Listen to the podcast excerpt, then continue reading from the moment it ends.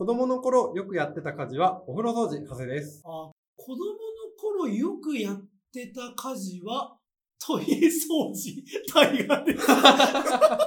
しょうもないな、なんか。そどっちも掃除。まあ大事だけど。風呂掃除のパーソナリティとトイレ掃除のパーソナリティでやってるっていうね。そう、そういうラジオです。なんだそれ。まあ、気になった記事がございまして、あ、記事、はい。今送ったんですけれど、はあのー俺信用できない言葉って結構あると思ってて、信用できないことが。あのーはいはい。こすらず落ちるっていう言葉はいはいはい。聞きますね。あるやんか。あれは信用できないよ。俺も信用しない。してないじゃん。あ俺もずっとしてなかったの。ただ、そのバスマジックリンの、えっ、と、最大のタブー、実はこすってる問題を顔に聞いてみたっていうのを、はいはいはいはい。ホームセンターを遊び倒すメディア、隣のカインズさん。おー、カインズやってるところね。はいはいこのメディアすごい優秀なんだけれど、うん結構面白い記事いっぱいあって、その中で、こすらなくても、うん本当に落ちんのっていうのを担当に聞いてるんですよ。業界のタブーなんじゃないの？いやー、でもね結、果どうだったんですか？結果的にうん、バスマジックリンの進化の傾向だとって、うん今は、その広域、あの、かなりこう、広いところにシュッシュッシュッってやるあやつだと、27プッシ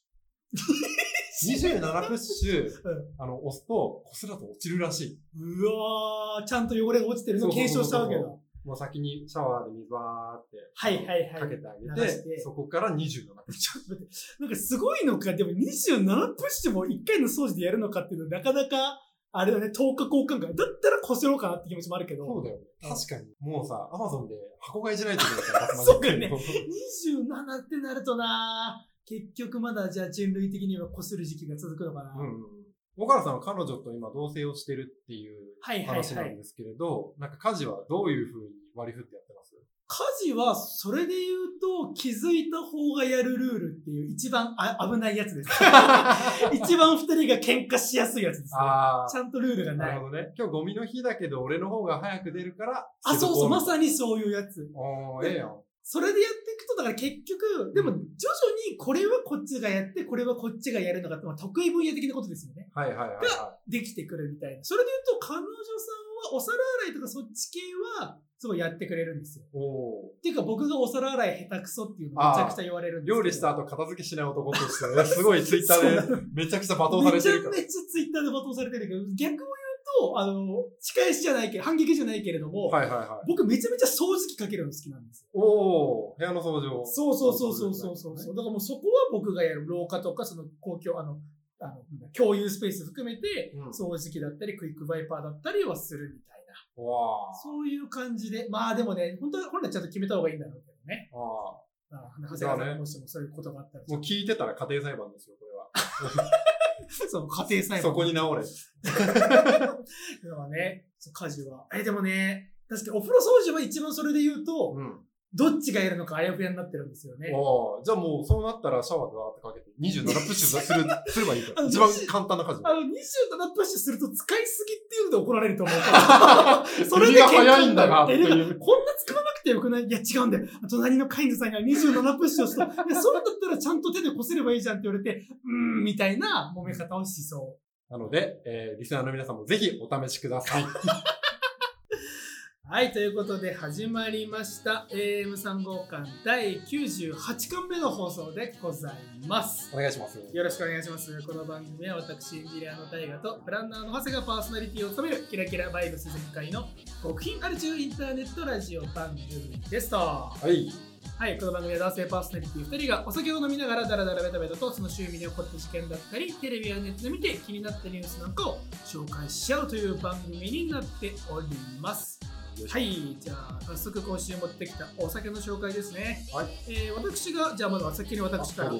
私が今週持ってきたビールはですね、えーもうこの番組ではもう何度も名前が出ております、えーアメリカ合衆国コロラド州にございます。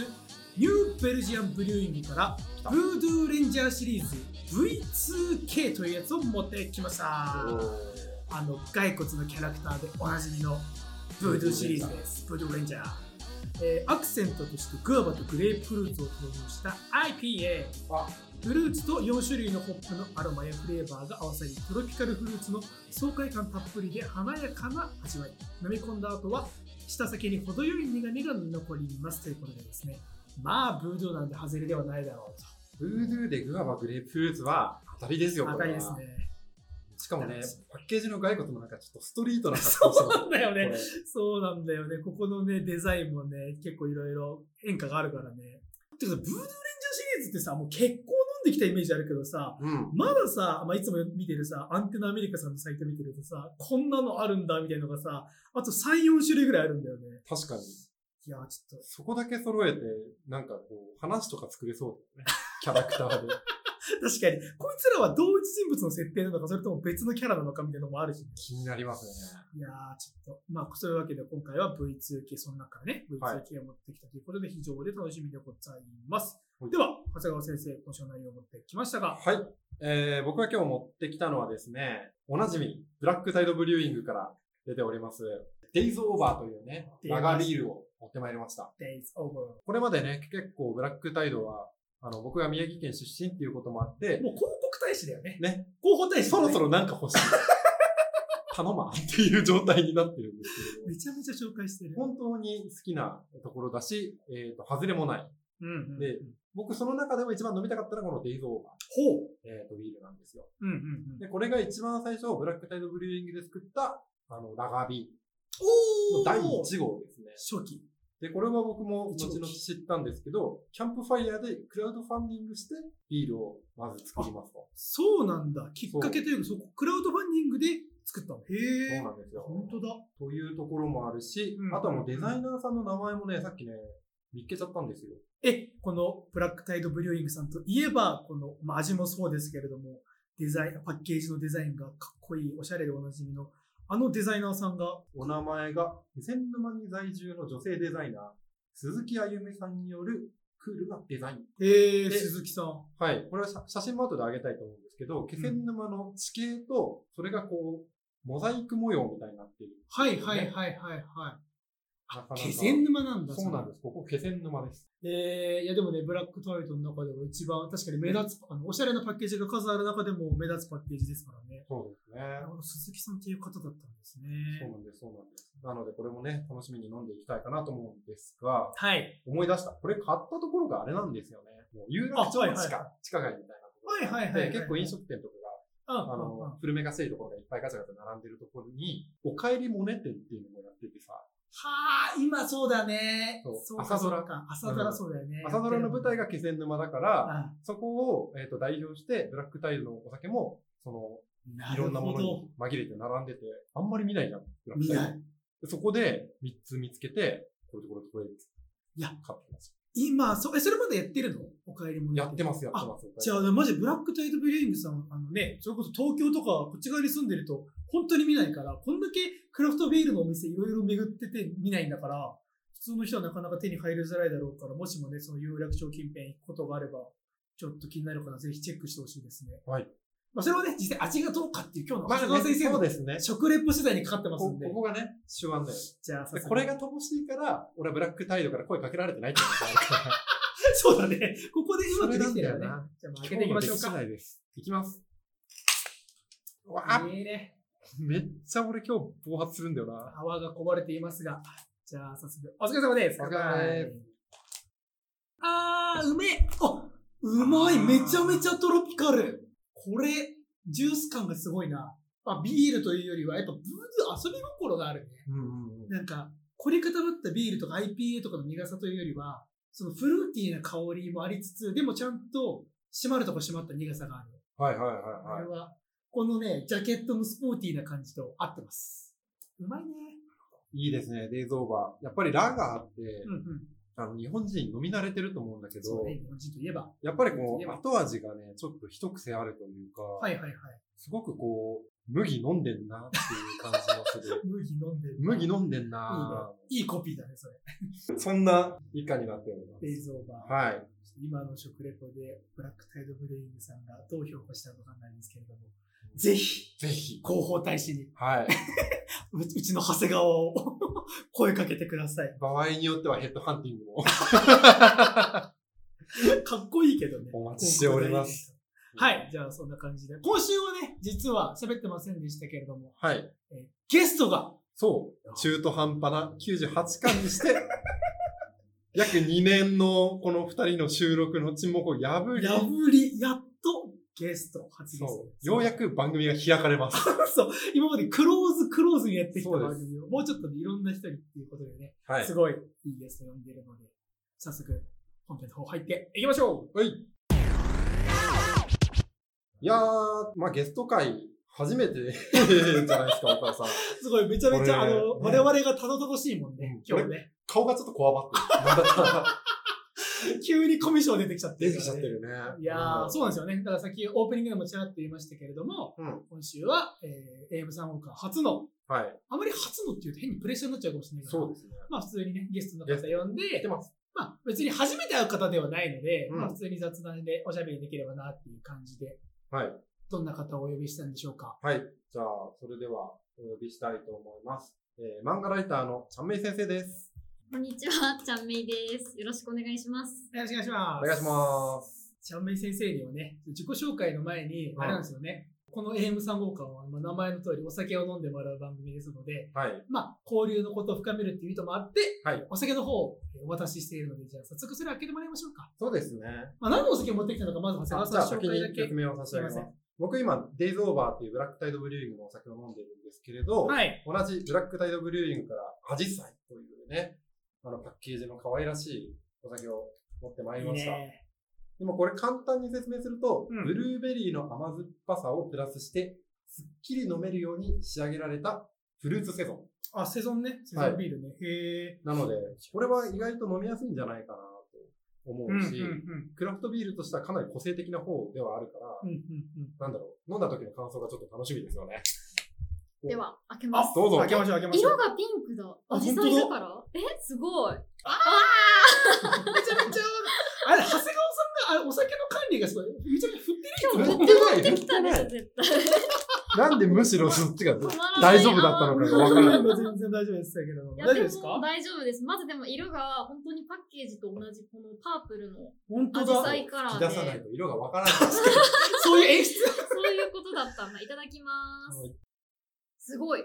なんか味はうん。確かにビールでうん、なんですけど、苦味がちょっと少ないというか、軽めの苦味で、で、飲んでいくと、なんか鼻にスッて抜けるようなうん、すごいフルーティーな香りがします。長谷川さんよりも絶対こっちの候補対心するわ。達者やな絶対こっちでしかも、後味がお酒じゃないんですよ。なんか、ほうほうほうお。しゃれ、後味がすごい。後味がおしゃれ。後味がおしゃれ。あ、これでなんかどっこいどっこいになった感じがこう麦とかじゃなくて、はいはいはいはい。すごい本当にふわってお花っぽいんですよ。ほブルーベリーよりお花感が強いから、すごい女子会とかで飲みたい。ああ、なるほどね。まあ、セゾンビールってね、もともと香りにすごい力入れている。うんそうだねビールの一個だから。まあ、春夏秋冬いつでも飲めるっていう。そうそうそうそう特徴ですからね。いや、よかったです。無事、あのね、大外れなお酒とかじゃなくて、よかったこれでさ、ゲストで来てもらってしたらさ、あー、私これ飲めないですとか言ったら、すすごい最悪な放送になっちゃったからが。そこの安心と、ちゃんと喋れるっていう安心があったから、今日うまくいきます、これ。よかったです、よかったです。はい。じゃあね、そんなチャイメンさん、チャンメイさんとね、だらだらとおしゃべりしていければなというふうに思っているんですが、はい。じゃあまずチャンメイさんとどういう関係なのかっていうところをね、我々が。そうですね、はいそこをちゃんと説明しないとうん。なんですけれど、まあ、そもそも、えっ、と、僕のお友達というかお知り合いだったんですけど長谷川さん、のね。一番最初の会社で同僚だったっていうのが、うんうんうん。えっ、と、ざっくりした。うんうんまあ、正確に言うとグループ会社にいたんで、あまり接点はなかったんだけれど、あの、僕がね、いじめられたかなんか知らないけど、突然 焼肉屋に呼ばれてよ、おい長谷川来いよとか、長谷川いじめじゃん8時で終わんだろ、酒飲もうぜとか。怖い怖い怖い。先3輩ヶ月に一遍ぐらいそういう、なんかヤクザな連絡が来る人はい呼び出しやすい人みたいな。なんかはいはい友達っていうか呼び出しやすい人みたいな。でもさ、呼び出しやすい人って気づく、それね、ままた聞きで？どういう、どういう、一番最初なの？あの後の？グループ会社の方に、あの、仲良かったお友達がいて、そこが俺と同期なるほど、なるほど。じゃあ、で間になる人。長谷川っていうメガネ呼んでみようぜ。ので、まあ、そこから、あの、不定期でいじられるやつ。いはいはいはい。ところから、なんか、関係性がスタートするっていう。スタートの時点で常に若干の上下関係上下あ関係の、強いです。マジで。ちゃんめいさんの方が強いです。はいはいはいはい。で、そこから時を経て、えっ、と、おのおの、あの、まあ、その最初の会社から転職をして、うんあの、キャリアを歩み始めるんですけど、ふとした時になんか連絡が来たんですよ。はい。で、その時に、なんかツイッターやりたい。地元のおばあちゃんみたいな。ツイッターよくわからない。ツイッター孫にねツイッター何？ツイッターってなんだっていう話をされたから、はいはい。あ、そうなんだ。そしたらもううちの追廃の長谷川先生がブイブイブイブイ。当時すごく元気だったんだよね、ツイッター。当時ツイッター頑張って。今ね、もう1日1個つぶやけばいいのか。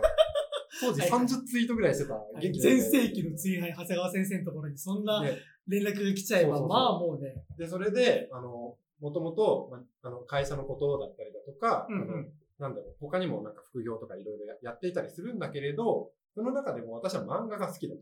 はいはいは漫画について喋りたいんだっていう話をい。して、すごいね。だからツイッターを、まあ、やろうと思うんだけれど、どんな風にやったらいいかわからない教えてくれって言われて、はいはい。なんか30日トレーニングみたいなプランを組んで、何それ？やりました、やりました。うん何一ツイなんかタートレ、お、待って俺も受けたいな、30日トレ。ね、心でも思ってないこと言うな。30日本ト。レーニングって、まあまあ、それはまあ、長谷川先生のあパッケージでしょうから、はいはい商品でしょうから、全部は喋れないと思いますけれども、はいどういうあれがある俺もう覚えてないもん。何話してな、たのな、何を30日？どんな？まず30日の1日目ってもう最初から割とスパルタで、もう今までツイートしたその中で、10いいねがついたものをまずピックアップしろっていうのを言われて、でも1ヶ月経ってたんでそこそこあるんですよ。はいはいはい。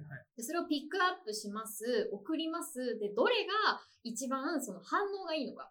こう、エンゲージメントと、あはいと、インプレッション数と、いいねとリツイート数、あと、プロフィールクリックまで全部、数値を見ろと言われ、で、私、仕事かなってぐらい、私に、ブワーって30日間まとめて、でも、まあ、その、なんだろう、運用って今でも生きてて、私1年半それ毎日数字つけてます。えーえ、今現在も？今もやってます。毎日、毎毎日や日やってんだ。毎日やってます。長谷川先生の弟子がもうすごい頑張ってますよ。俺より多分エンゲージメント高いんですよ。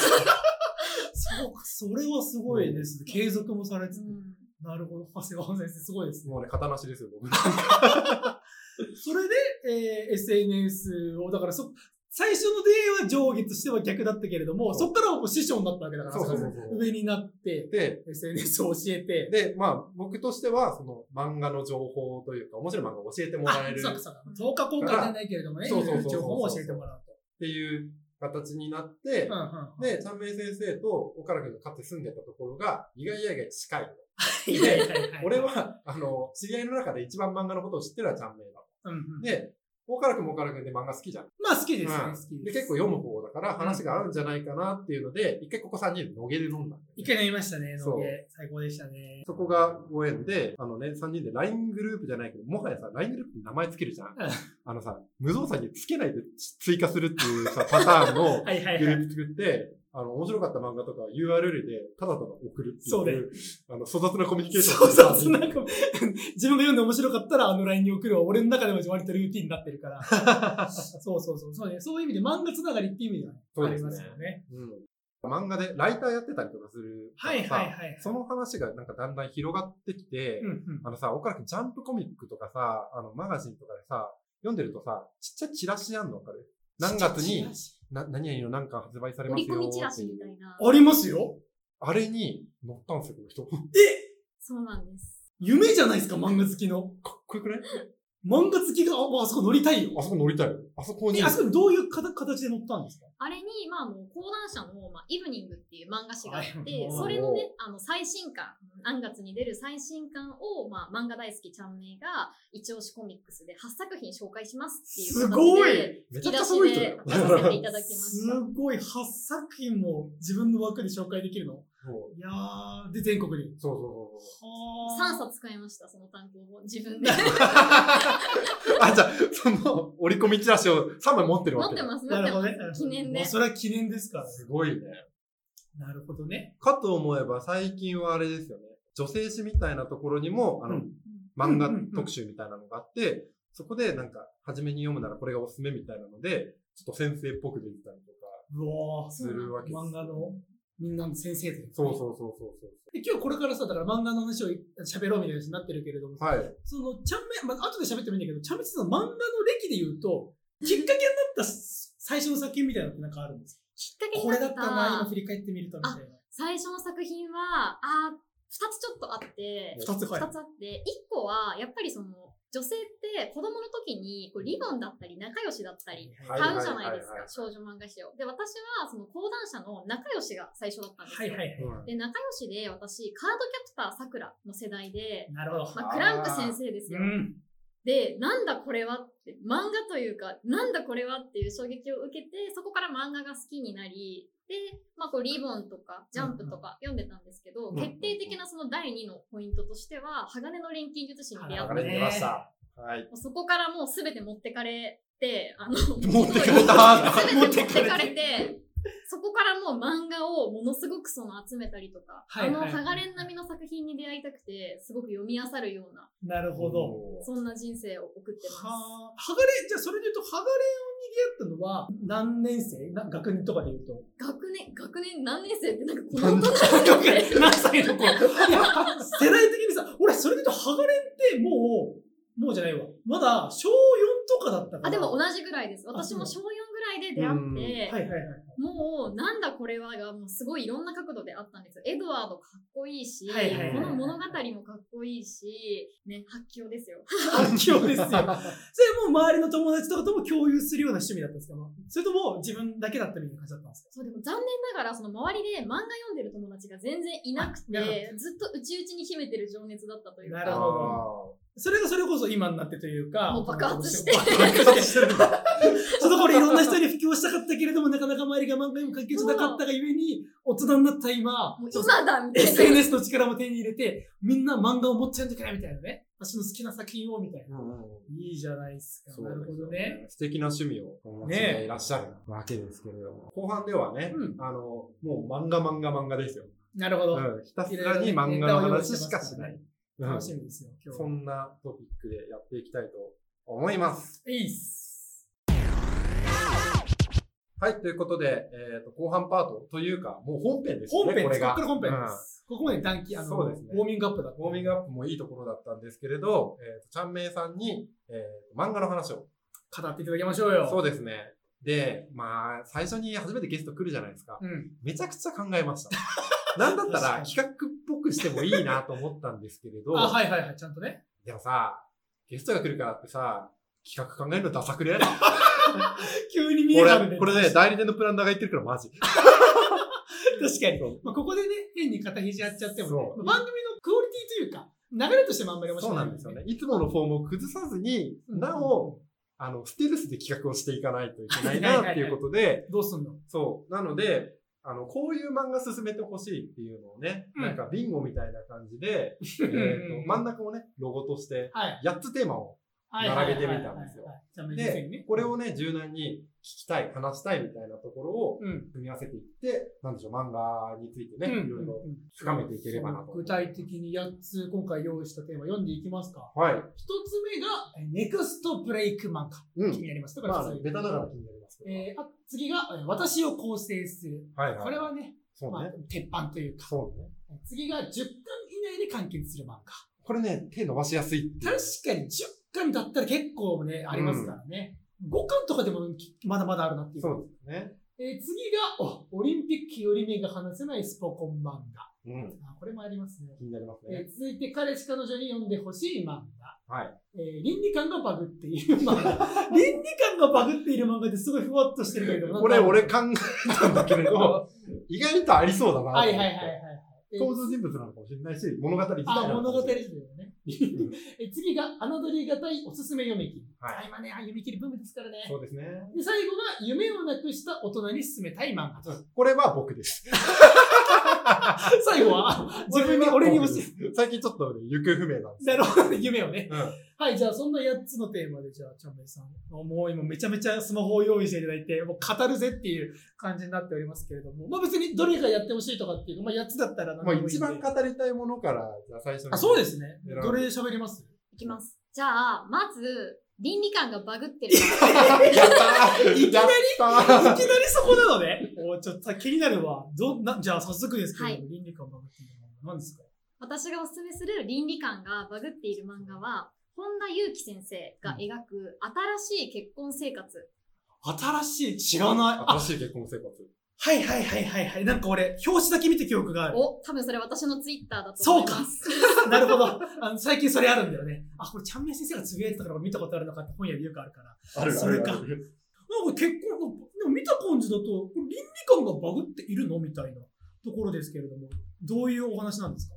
まあ、お話も重要なんですけど、あはいこの作者の本田由紀先生が、割とこれ褒め言葉なんですけど、倫理観がバグっている作品作るのが非常にお上手なんですよ。おで、多分、あの、ドラマとかお二人とも好きなので、もしかしたらご存知かもしれないんですけど、現在ドラマ放送中の、その、ただ離婚してないだけってわかりますかはいはいはいはいありますはい。あの作者の新作です。なるほど。はいはい。ただ離婚しないだけは僕持ってます、家あるんかいありますありますあります。そうなんです。で、新しい結婚生活ってもう、このタイトル通りなんですけど、何が新しいのかというと、うんまあ、近年多分、こう悩みというか、一種の、まあ、課題感としてね、抱えてる夫婦の方もいらっしゃるんじゃないかなと思うんですけど、妊活から始まるんですよ。はいはい。どうしても子供が欲しくて、まあ、妊活をしている一組の夫婦がいて、うんで、もう生活もすべて、そして、こう、財産というか、貯金もすべて妊活に注ぎ込むっていうぐらいの、うんまあ、熱の入れようの一組の夫婦がいて、うんで、まあ、その妊活を諦めるっていうところから始まるんですよ、物語が。諦めるってとこか。そうなんです。で、今まで妊活が目的であり、生きるその目標みたいだった夫婦が、うん。それをやめた後に、どんな結婚生活をするのか、それを模索するっていう、二人の奇妙な日常を描いたお話。はあ。それこそが新しい結婚生活っていうね、なるほど。うですか？これはでも、わかんない、読んでないですけれども、うんやっぱ女性だから感情移入すごいしやすいとか、そういうところも結構大きかったりするんですけど、そんなこともね、その夫的なところの辛さというか、か考えるべきこととかもあるみたいな感じですって思うじゃないですか。はこれ、あの、もともとその夫婦のキャラクターが割と二人ともぶっ飛んでるんですよ。あはいはいバグってんだ、もう、もまあ、そこから倫理観がバグってるんですよ。なるほどなるほど夫がもう亭主関白どころじゃない、もうドモラハラ気質。ほう。でで、奥さんの方がもうすごく箱入りで育っているから、自分の意思も正直なくて、うんまあ、夫が言うならみたいな感じの方なんですよね。で、そんな二人がそもそもやっていた妊活っていうのもなかなか想像を絶する感じの内容なんですよ。まあ、その関係性だったら、そうなんですよ。。で、そこから二人が、じゃあ新しい夫婦生活で何をしたいかって言った時に、奥さんがものすごいぶっ飛んだ提案をしてきて、うんそれが倫理観がバグってはいるんですけれども、うんでもすごく人間らしい提案だなって私は思うんですよ。おーめちゃくちゃやりたいな。ああ、ちょっと気になる。これ、多分、ネタバレをある程度抑えて話してくれてるってことですよね、きっと そうだろうね。めちゃくちゃあるんだろうね。多分これを言っちゃうと、俺らの楽しみがなくなるすごく今気を使って言ってくれる。あ、でもネタバレを抑えて話すと、うんその一巻での見どころとしては、まあじゃあ新しい夫婦生活模索しましょうって言った時に、お互い提案性をね、まあ使うんですよ、こう。はいはいはい。まあ、やりたいことをお互い提案し合おうよって言って、うんうんうんで奥さんはやっぱりその今まで妊活の一種の手法として、その夜の営みをやっていたから、気持ちのある、その、性を、性生活というか、をしたいっていうふうに提案するんですよ。はいはいはいでも、今まで、そういった気持ちの入ったことをやったことがないからわからないと。で、そんな時に、奥さんがとある先生をお連れするんですけど、ほう。もうその展開からしてね、倫理観がバグっていると思うんですがうん、まあその先生がね、先生。先生が誰かっていうところが、先生が誰か。誰？ほうほうほうあほう。確かにプロだよねって人を連れてくるんですけど、なるほど。ど。なるほど、なるほど。シミケン的な。あ、でも、もしか当てちゃったかもしれないぐらい。これ今、ま、漫画だと2巻ぐらいまでかな ?1 今1巻だけです。なるほあど。、全然追えますね、これ。追えますね。ぜひ読んでください。これは買います。買います。あ今ので思い出したんですけど、一度これの前身として、クラブハウスが流行ってた頃に、あの、お互いに漫画買わせようっていうので、紹介し続けるみたいなのをやってたんですけど、新しい結婚生活も買っちゃいそうですね。今日も散財の予感がします、完全の予感がしております。はい。じゃあ、ちょっと、続いていきましょうか。行きましょ次は、侮りがたいおすすめ読み切りはい、読み切りね。読み切りです。これはね、今週話題になった、ロックバークがありますからね。出ました。藤本樹。藤本先生の、はい。これはまあ、読み切り自体がね、今すごく、そこのジャンププラスとかを中心に、うんブームって言ってもいいと思うんで、そうですね。その中で、私がもうおすすめしたい読み切りは、はい。これ今年の5月にめちゃくちゃ話題になったんですけど、ほ吉田博先生の安尾っていう読み切り作品。あーはい。これはそれこそ我々3人の LINE でもちょっと話題になりましたね。もうシェアしました。はいはいはい。これは結構すごい作品だったよね。重たいなぁ。重たいなぁ、あれなぁ。はいはいはい。そうだなまあ、読み切り作品って1話完結じゃないですか。だからまあジャンプだったり、それこそ安尾ってあのヤングマガジンのあの月刊賞を取った作品になるんですけれども、うん本当そのどの漫画誌もその1話で多分さあの作家さんの個性だったりも詰め込みたいし、あとはその読んでる人が満足するようなうんこうストーリー展開にしなければいけないっていう、なんか本当に連載するのと同じぐらいきっと難しさがあるっていうお話なので、本当に読み切りってね、注目して読んでいくと、すごくその名作に出会えることが多いなって最近思ってます。この吉田さんって他にも作品どんなのあるのかな？まあ、新人の方ですね。ああ、いきなりそれで安尾ですよ。なるほど。これは確かにね、まあ、僕らは読んだから、まあもうあれですけれども、衝撃的だったですからね。そうね読んでない方ぜひね。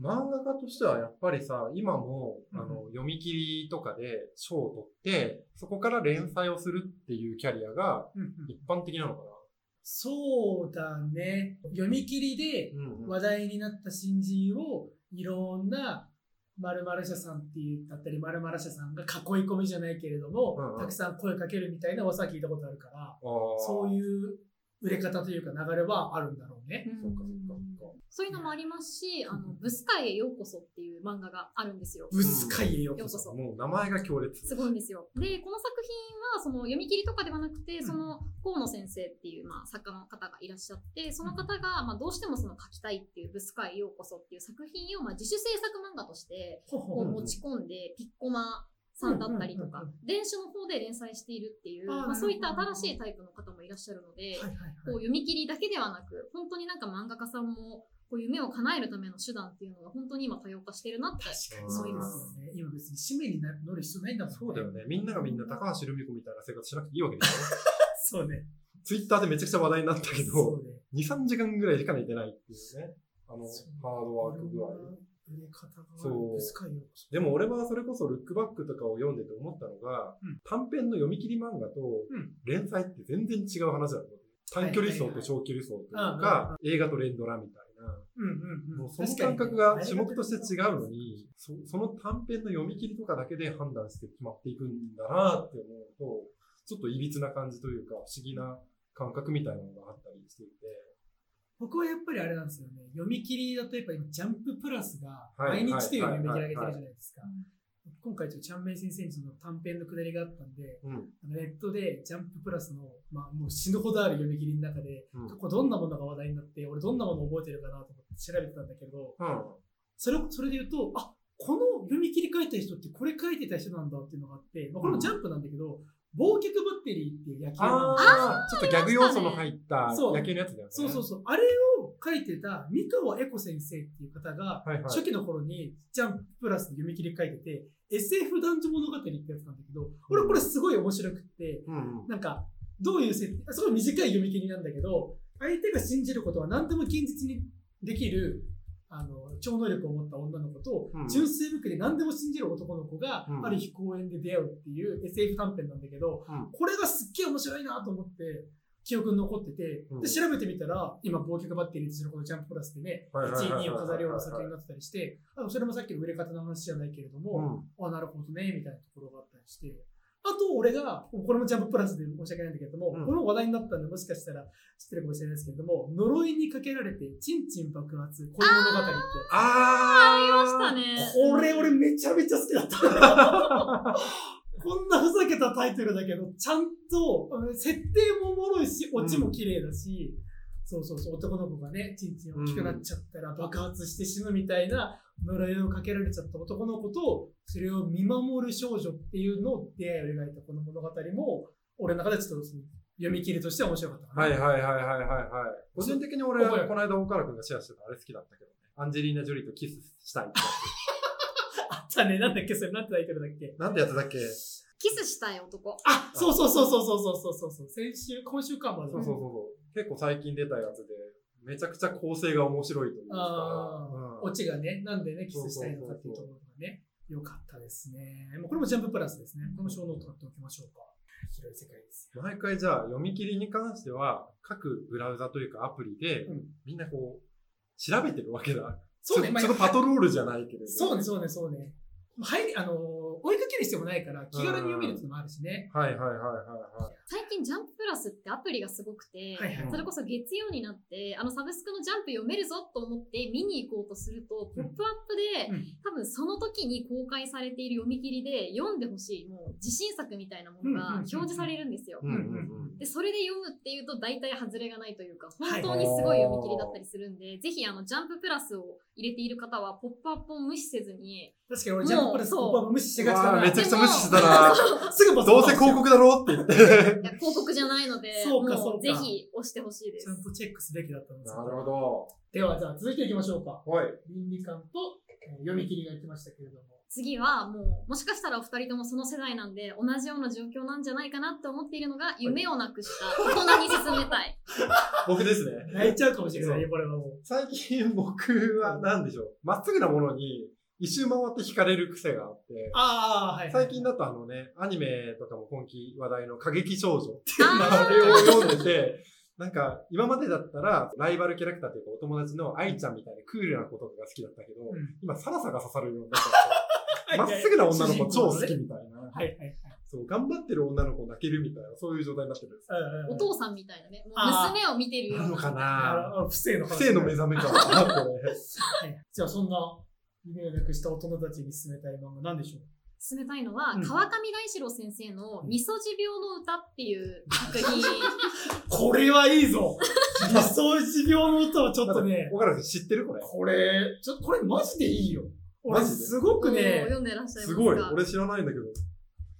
川上大志郎先生ってすごい代表作でシガレットチェリーっていうのがあるんですけどご存知ですか？シガレットチェリーって言ってこれはもうシガレットタバコを吸うめちゃくちゃ美人の女の先輩が大学にいてあではい読んでた？読んでるんかい。で片やその大学デビューのそのまあ後輩童貞くんみたいなやつがこういなんか生きってタバコを吸うわけですようんでライターくれるみたいなことを言ったらその先輩がいてこう無理して吸わない方がいいよっていうでもそこにキュンときたそのあのシガレットタバコを吸う女性の先輩とどうにかして付き合いたくて奮闘する後輩童貞くんのお話っていうねは恋愛系のお話シガレットのチェリーってこんな出てたの俺多分3巻ぐらいまでしか読んでなくて、いやもうぜひその先も読んでくださいそう読まなきゃ。せ一巻とかな、なんかの読み切りじゃないけれども、1話見るみたいなやつでハマっちゃって、はいはいはい3巻ぐらいを電子書籍でまとめ買いして読んで、うん。めちゃめちゃ、あ、この人だったんですね。みそじ病のちょっと長谷川先生に紹介を、じゃあ。はい。みそじ病の歌は、まあ、よくあの中二病だよねみたいな言葉があると思うんですけど、うんあれのもう親切の言葉でみそじ病っていうのを川上大志郎先生が作ったんですよ。うんで、はいはいはいはいまあ、どんな病なのかっていうと、まあ、仕事を辞めた30歳が再び夢に向かってあがくっていうこの現象をみそじ病だと言っているんですよ。おー。で、まあ、そのとあるね、あの、ルームシェアに集った、まあ、6人の男女のお話なんですけど、もともとその彼ら集まった人たちは、学生時代ずっと仲が良かったメンバーで、うんうんで、30歳になって、それぞれ仕事を辞めて、もう一度夢に向かって頑張ろうぜって言って、ルームシェアをするっていう話なんですよ。おー、そうなんだ。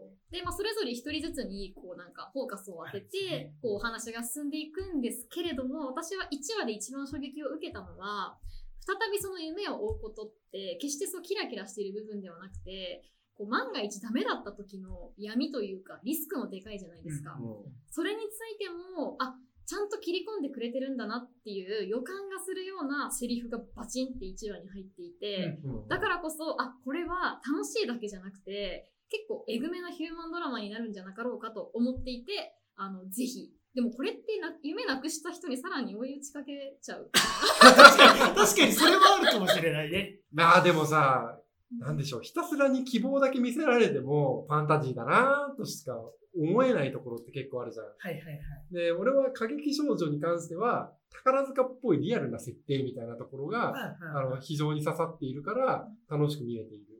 だけれど、もう、ただただ、その夢の話だけされる年でもないから、現実もある程度見せてほしいっていうところはあるよね。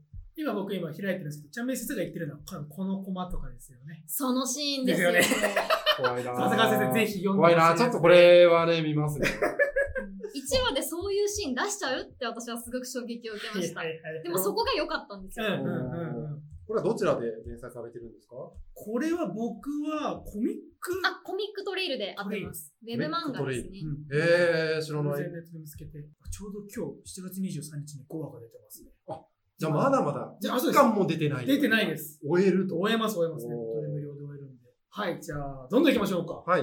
スポコン漫画とかってありまあー気になるね。スポコン漫画は、まあ、ちょっとその今のシーズンで言うと、割と冬季の方に入る種目だから、ちょっとずれてるかなとも思うんですけど、はいはい。メダリストっていう漫画が、あ、知らない。知らない。何それ。いや、私でも、タイガさん絶対ご存知だとえ？思います。多分、またこの見ればわかる。多分見れば、あ、これ読んでましたって言うんじゃないかな。鶴間いかだ先生っていう方が書いてる、あ読んでました。なんで知ってんだよ。なんで知ってんだよ。それやめろよ。よくあの、本当にタイトルまで覚えてないんで失礼しました。多分そう、表紙見ると、ちょっと可愛い系の絵なので、本当にスポコンなのかってね、思われる方ももしかしたらいるんじゃないかなと思うんですけれども、私はこれスポコンだと思いますし、結構なんかニュータイプのスポコンかなって思います。はいはいはいはい。種目としては何をやってる種目としてはフィギュアスケートにフィギュアスケート。へー。で、これね、表紙、ちょうど一巻の表紙が、ちょっと可愛らしい女の子と、まあちょっと高青年がね、こう手をパッて開いてるような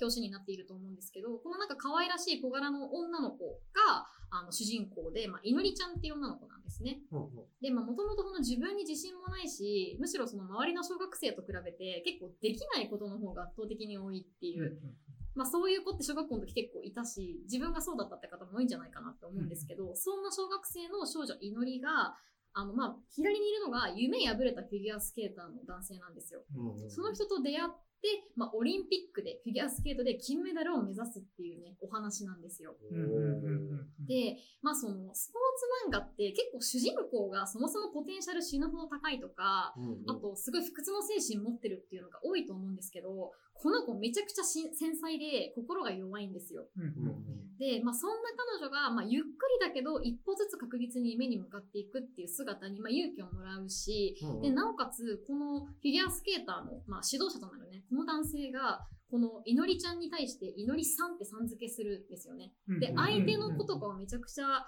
こう尊重して指導するっていうところも、なんかニュータイプのスポコンの指導者だなってすごく思うんですよね。で、まあ、さらにそのフィギュアスケート界、まあ、日本の現状ってあまり知らない方多いと思うんですけど、実はその日本のフィギュアスケートって、大会で優勝とかして有名になっても、実は食べていけないとかね、そういった現実にもかなり切り込んでいるので読んだ記憶だと、そういう結構その業界のこととか、うんうんあそういう世界なんだっていう、なんか知識的なところでも面白かった記憶があります。あそうなんだ。そうなんです。なので、もう本格的なスポーツ漫画としても楽しめる作品なので、もう目が離せないスポコン漫画としておすすめさせていただきます。なるほどね。大きなスポーツとはいえ、暑さは負けてないですよ。僕ね、じゃあね、岡原さんもある？僕もね、スポーツスポーツ漫画をちょっと激推ししたい作品が一個あったんですよ。アヒルの空？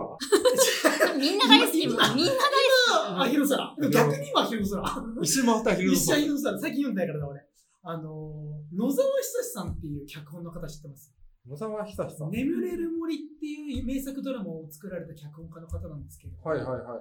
あの方が、えっと、実は小説でうん。サッカー小説を書かれてたんですよ。えー、知らない。それが、リュウジっていう作品なんですけれども、うんうんうんこの小説、サッカー小説なんだけど、これが爆裂に面白いんですよ。僕はサッカー少年でありながら、サッカー漫画って、キャプツバホイッスル、シュートぐらいで。なんか割と新しめの漫画ってあんまり読んでこなかったし、な小説なんてなおさらだったんですけれども、うんこの野沢久原作のリュウジっていうサッカー小説が、あの、日本人のサッカー少年がスペインに旅立って、その海外サッカーでいろんなに有名選手とか含めて、まあ、揉みに揉まれて、うんそこで海外の女の子を好きになったりだとかみたいな恋愛事情も書き描きつつみたいなやつがあって、うんでそれが実は漫画化されていると。全20巻ぐらいなんだけれども、大抵やっぱり俺みたいに小説が面白いってなった時に、うんそれの漫画かアニメ化とかになっちゃうと、うん。いやーこれやっぱ原作の方が熱いべ、みたいになりがちなんだけれども、うん。漫画でも面白いやん、みたいな。ちゃんと漫画でも描いてるやん、リュウジの熱さみたいな。うんうんうん。あの、なんかリュウジが人間的に子供っぽいというか、なめんなよ、みたいな。うんうん。全員ぶっ倒してやるから俺がみたいな、その子供的な未熟さを持ちつつ、でも並外れたせサッカーセンスを持っているからこそ、描ける強さみたいなところ。うんうん。これがね、ちょっとまあそれこそね、あの、サッカーはオリンピックになってますけど、始まりますけれども、うん。そこを含めて、まあ、小説でもいいですし、まあ、ぜひ漫画今回に関してはうん読んでみてほしいなっていう、まあ、結構長いんで、買ってくださいまで言うとハードル高いですけれども、まあなんだ、漫喫とか行った時に読むもんねえなと思ったら、お、リュウジって言ってたよっつって、うん読んでみてほしいですね。ブックオフで見つけます。20巻はね、確かにね、なかなか。あとサッカーつながりで言うと、さよなら私のクライマーっていう、これは高校女子サッカーのクラマーああ、クラマー、クラマー、クラマー。ああれもすごいね。それ最近読んだんだけど。はいはいはいあすごくいい、うん。よかったな。あれいいね。スポーツ系長谷川先生は、あ、長谷川先生からするとやっぱり、スポーツ系か。変わるか昼の空。なあ、昼の空かな。なんか読んでるイメージあったけれども、なんだっけ、俺読んでないけど、長谷川さんもなんかサッカーの漫画読んでたじゃん。なんとか足みたいな。青あ足だ。青足だはいはいはい、はい。青足読んでないのよ、俺。青足は面白いですね。面白い。その並びでいくと、ブルーロックもめちゃくちゃあお、すすめです。ブルーロックもね、最近のサッカー漫画にブルーロックは面白い。サッカーだけでも熱いですね。そうね。う。うんん続いていきますか。そろそろラストですかね。そうですね。うんこれを伝えますけれども。まあ、ここはね、漫画ライターちゃんめい先生のこれからの、お、まああね、ネクストブレイク。ネクストブレイクを伺って、ここでね、そのうちね、近い未来また呼んで答え合わせをするっていう。で、ここでちなみに聞いといて、俺らも、そう乗っかっときゃ、乗っかっときゃね間違いない。知ってる？って周りのやつにね、そうそうそう言っときましょう。じゃあ教えてください、ネクストブレイク漫画はい。ネクストブレイクは、もう好きすぎ、好きすぎるというか衝撃を受けすぎて、はい。あの、いつもライターをやってる漫画情報サービスあるで記事も書きたかったけど、これは書けないっていうぐらい圧倒された漫画で、安田かすみ先生のフールナイトっていう漫画です。知らない知ぞ。らないぞ。今度本当に知らない先ぞ。生の名前も。表紙を見ただけで、多分これはただものじゃないぞってお二人とも思うと思います。ただものじゃない表紙ですね。ですよね。まあ、ちょっと伝えると、まあ心臓があって、そこから花が咲いていて、そこの真ん中でね、不敵に笑う少年みたいなものが一巻の表紙になっているんですけど、まあ、一言で言うと、ディストピア系のお話です。はいはいはいはいはい。で、まあ、その冬と夜しか来ない世界になってしまって、で、まあ、草木が枯れ果てたっていう世界なんですよ。で、まあ、その人々は、こう、こう死期が近い、もうすぐ死んでしまう人間を植物に転化するっていう技術を開発し、まあ、草木枯れ果て、あの、完全に枯れ果てたら人って生きていけないじゃないですか。うんだからこそ、まあ、死にかけの、まあ、死が近い人を植物に変えるっていうね、っていう世界になってるんもすごい。設定が本当にすごいんですよ。レベルのそう高い SF。レベそう、レベチなんですよ。うんレベル、レベルの高い SF で、もう小説かなって思うぐらい設定が作り込まれていて、で、しかも、なんか無理のない設定っていうんですかね。なんか近い将来その草木が枯れ果てるってあるんじゃないかなって、まあ最近の天候とかで皆さん感じるじゃないですか。うんで、かつそれを解決するためのなんかテクノロジーがやたらリアルなんですよね。人間を植物にするっていう。で、まあ主人公は貧困に耐えかねて、あえて転化を決意するっていう男の子なんですよ。あ自らが。自ら。お金が手に入ると思って。まあ、そんな少年のね、まあ、生き様というか、戦いを描いたお話になるんですけど、うんこういった複雑な設定って、すごい勝手な持論なんですけど、画力が高くないと、ちょっと途中からわけわかんなくなるんですよ。わかり、うんありません？あるあるある。絵が、あの、綺麗とか上手くないと、うん。この複雑な設定って人ってそもそもこれ異世界の知らない世界の話だからうん。想像するじゃないですか。うん。だからこそすごく認識に相違が生まれて結果的に何の話だっけっていうことがかなり多いんですけどうん。この方はめちゃくちゃ絵が上手いのでその画力によって説明があんまりなくても視覚で伝わるっていうそんな凄みがあります、うんこれは、ブルネットは、えーっと、連載中？い今連載中で1巻が単行本で出てます。や SF 設定のもの僕大好きなんで、うん。絶対ハマると思います。これうはん買います。そう。何でも感動するんだけど。そうこれは本当でに本当に綺麗だわ、うん。絵が。そうなの。すごいなんか、一コマ一コマがちょっと繊細というか、芸術的な感じさえも匂わせる。で今その口頭で話した複雑な設定もこの作品はセリフとかモノローグじゃなくて絵で伝えてくるっていう、うんうんうんそこがすごいんですよ。ああ、なるほど。おなるほどね。で結構そのツイッターでは漫画好きの間では「フールナイトやばいとこ面白い」って結構言われてるんですけど、ーうん一般的にその本屋さんとか行くと、うんあんまり押されてなくて、うんうんなんか許されるなら自主制作してポップとかあとなんか等身大のやつとか こうなんかトントントントンみたいな感じで作りたいなみたいなめちゃくちゃ好きやん。なんか持ち込んでいいですかっていうぐらい私は本当にもっと知られてほしいし、むむしろこれアニメで見たいなって私はずっと思っている。あうーん。ああ、でも確しかかに。も連載で1巻までしか出てないけれども、すでにそこまで熱量を持たせるってすごいですね。そうそうなんですよ。4月に出たばかりの、今年の、まあ、4月に出たばかりの新刊なんですけど、いや、私はこれもっと、本当に爆売れしてほしい。みんな読んでくれって思います。本当に。えー、ちゃんめい先生が熱く語ってる間にですね、僕、アマゾンで今買いました。マジか？やった僕、1話読んでます、今。どっちも大丈夫パラやパラ読んでるよっていうね。トフリックスとかでドラマになりそう。やってほしい。なるほどねそうそう、やってほしい。確かにね、今そういうパターンもあるからね、全然ね。なるほど。確かに絵柄はすごく好きなんで、ちょっと楽しみだと思います。フールナイトもポチります。もちろんよし。最後終始とてもいい漫画をたくさん聞けてよかったですね。じゃあ、ちょっと名残惜しいというか、他のね、3つも気になりますけれども、まあ、結構お時間がね、はい。結構喋ってきたというところで、じゃあ、この辺で、以上、ちゃんめい先生ゲストのコーナーでした。ありがとうございました。はい、エンディングパートでおいす。あまりにも漫画の話に熱中すぎて、僕、全然ビール飲んでません。そうでしょ ブードゥレンジャーもう温まってきちゃったよ。ブードゥ飲まなきゃ。まあね、初めてのゲスト会だったけれどもね、名先生でよかったなっていういや本当に非常思ってます。知らない漫画がこんなに知れて、僕はすごく満足度が高かった。